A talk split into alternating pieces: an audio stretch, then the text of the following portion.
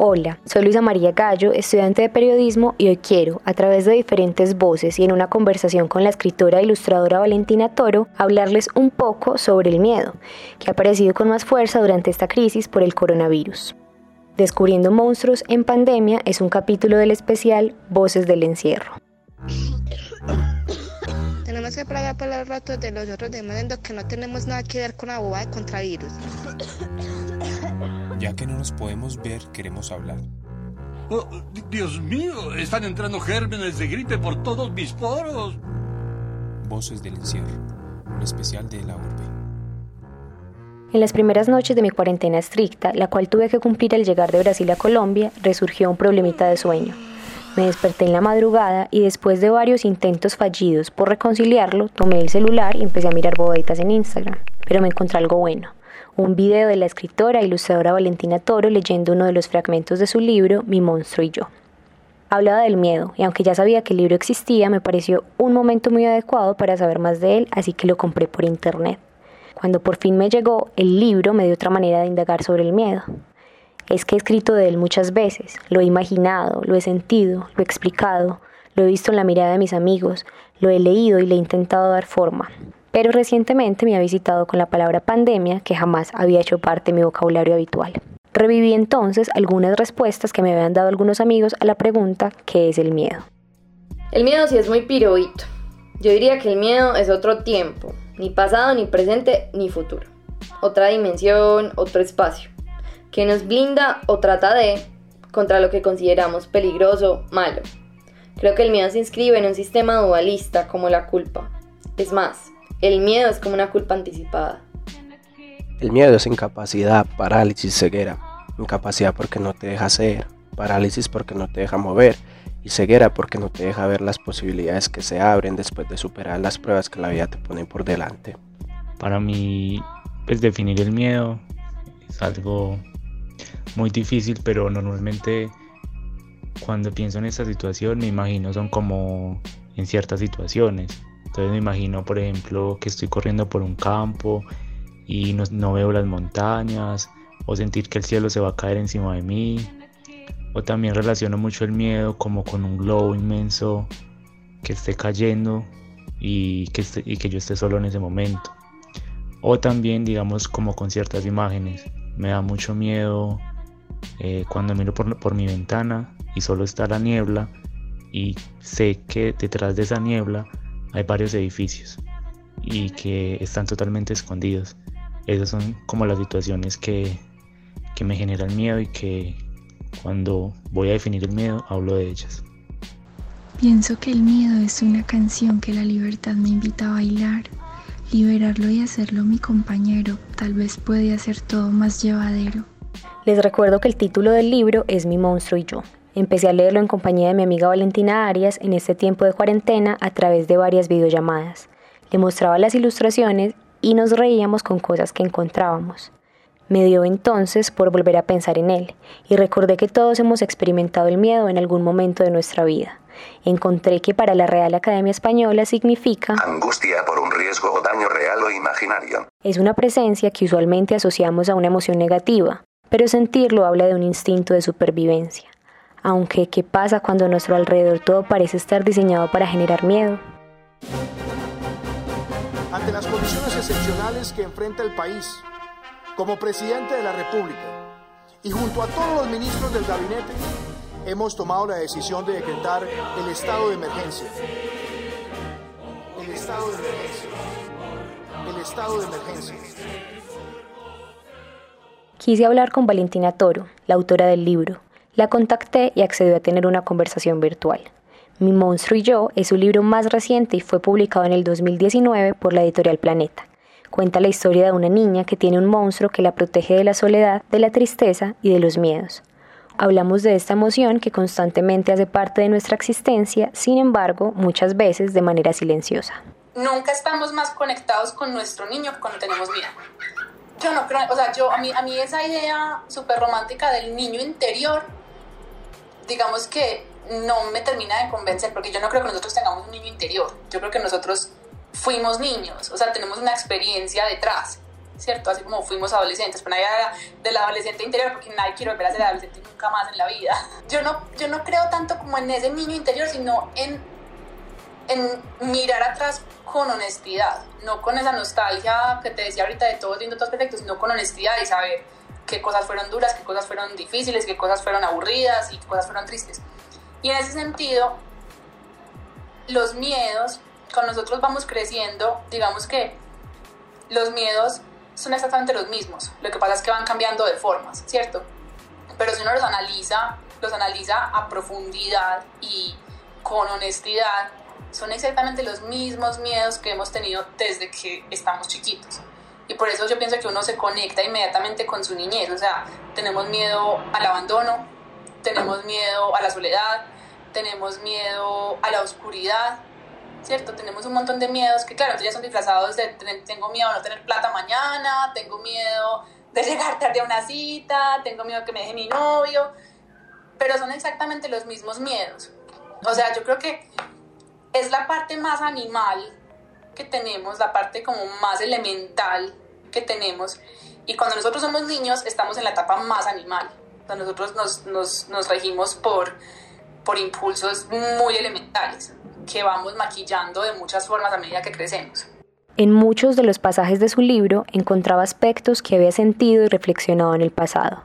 En la voz de Laura Gómez vamos a escuchar algunos. Me temblaba todo el cuerpo, de miedo y de vergüenza. Uno siempre se avergüenza después de sentir miedo, cuando ya está salvo y tiene la certeza de que nada malo va a suceder. Desde muy pequeña, cuando me daban miedo los truenos o bajar las escaleras sin que alguien me tomara de la mano, Supe que ser cobarde es una mezcla de miedo y vergüenza en partes iguales. No quería que me miraran, no quería que me preguntaran si estaba bien, no quería descubrir que el miedo era solo mío y que mientras el corazón me latía mil y las manos me sudaban y el mundo entero temblaba a mi alrededor, los demás no sentían lo mismo que yo. Siempre quise que existiera un escondite donde el miedo y la vergüenza desaparecieran. Intenté buscarlo en muchos lugares, en los brazos de mamá, en los armarios oscuros, debajo de las cobijas, detrás de las cortinas. Pues ha sido muy bonito porque he recibido muchos mensajes de personas que han leído el libro durante y que, y que de cierta forma les ha servido eh, para procesar cosas que, que, es importante procesar.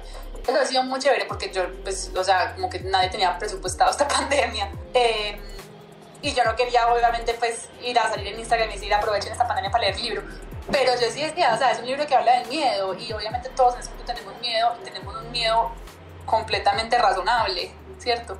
Eh, he recibido mensajes de personas que lo han leído y que, y que les ha servido eh, en estos tiempos. Y yo creo que hay una, pues hace poquito hacía una reflexión con una amiga sobre ese tema eh, y decíamos, es, es muy curioso porque esto no solamente nos obligó a entender que somos absolutamente vulnerables y débiles, pues que esa falsa fortaleza que teníamos en realidad no es nada, porque seguimos siendo un punto diminuto de la naturaleza. Eh, pero aparte de eso, esto obligó a muchas personas a convivir consigo mismas. O sea, a muchas personas que estaban acostumbradas a estar como de cierta forma anestesiadas por el mundo, por la rutina, por el trabajo, por los amigos, por la fiesta, por una cosa, por la otra, los obligó a parar y a convivir consigo mismos. Y ahí es donde aparecen los monstruos.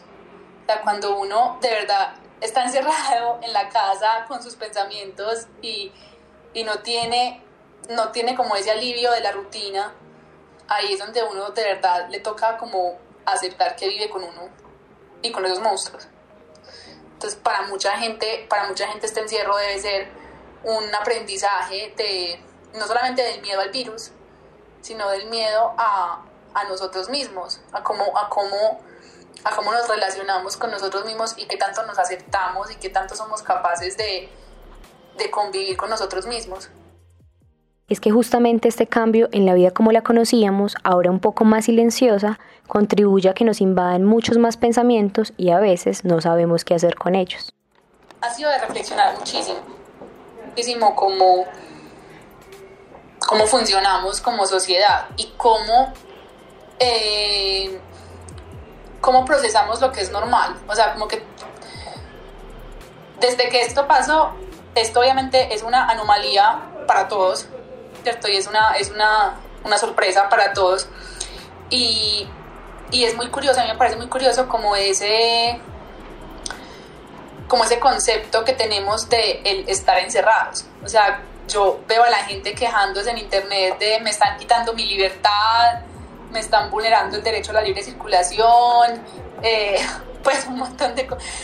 Me toca quedarme en mi casa, eh, un montón de cosas. Y yo inmediatamente pienso, pues pucha, nosotros, y cuando lo hablo nosotros digo, por lo menos Latinoamérica, eh, en los últimos muchos años, no hemos vivido una tragedia de estas. O sea, a nosotros nos ha tocado la Segunda Guerra Mundial, a nosotros nos ha tocado un bombardeo, a nosotros nos ha tocado una hambruna. Hay muchos que sí, obvio, en los, en los lugares más vulnerables, pero a los que nos estamos quejando de eso, pues, ¿de qué nos estamos quejando? De que nos tocó quedarnos adentro con Mercado y Netflix. Y que, y que sabemos que estamos encerrados por una cosa de la que nadie tiene control. Mientras que muchos han vivido su vida encerrados por cosas de las que sí había alguien en control de eso, ¿cierto? Entonces, yo siento que haber, haber ilustrado el libro de Ana Frank me, me abrió mucho la mente como a, a, esa empatía por los que de verdad han tenido situaciones difíciles y yo digo, pues no tengo derecho a quejarme. Obviamente extraño cosas de, de la vida cotidiana, pero no tengo derecho a quejarme. Pero aparte de eso, yo siempre he sido una persona como muy reflexiva en ese aspecto, o sea, como que la gente está furiosa porque no se pueden ir a tomar un café al café pergamino. Y yo digo, ¿cuántas personas en situaciones normales, en la vida normal, no pueden acceder al café pergamino porque no tienen una rampa, por ejemplo? O porque no tienen un, un sistema de transporte accesible que los lleve hasta allá. Entonces, o sea, como que me hace pensar como que esto, más que un quedarnos encerrados y esperar a que podamos salir, debería ser una reflexión más general en torno al encierro que han vivido muchas personas toda su vida. Valentina nació en Medellín en 1992. Estudió diseño gráfico y realizó una maestría en escritura creativa. Tiene una experiencia de nueve años escribiendo e ilustrando libros para niños. Mi monstruo y yo es el séptimo título de su obra. Yo siento que no, no es que haya llegado al punto de la reconciliación, sino que más bien ha llegado a un punto, pues a un punto antes, que es al reconocimiento.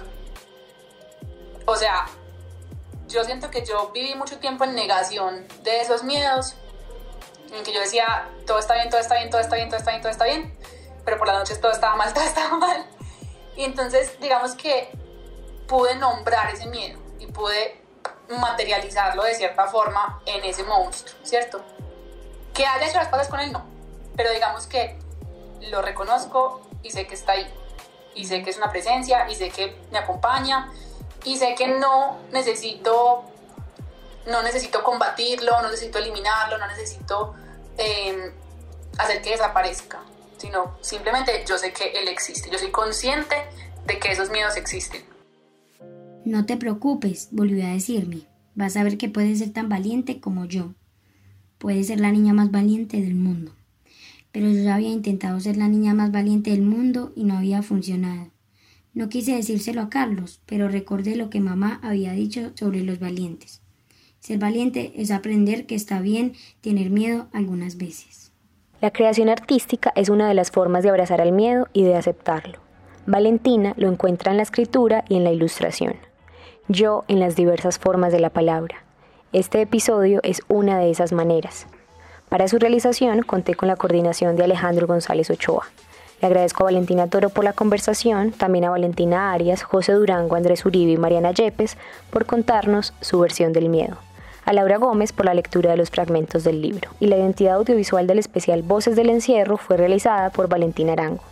Los invitamos a leer la edición 99 de De la Urbe, donde encontrarán más relatos de la cuarentena, visitando delaurbe.uda.edu.co. También encontrarán la crónica que escribí que complementa este podcast titulada Un miedo más llamado pandemia.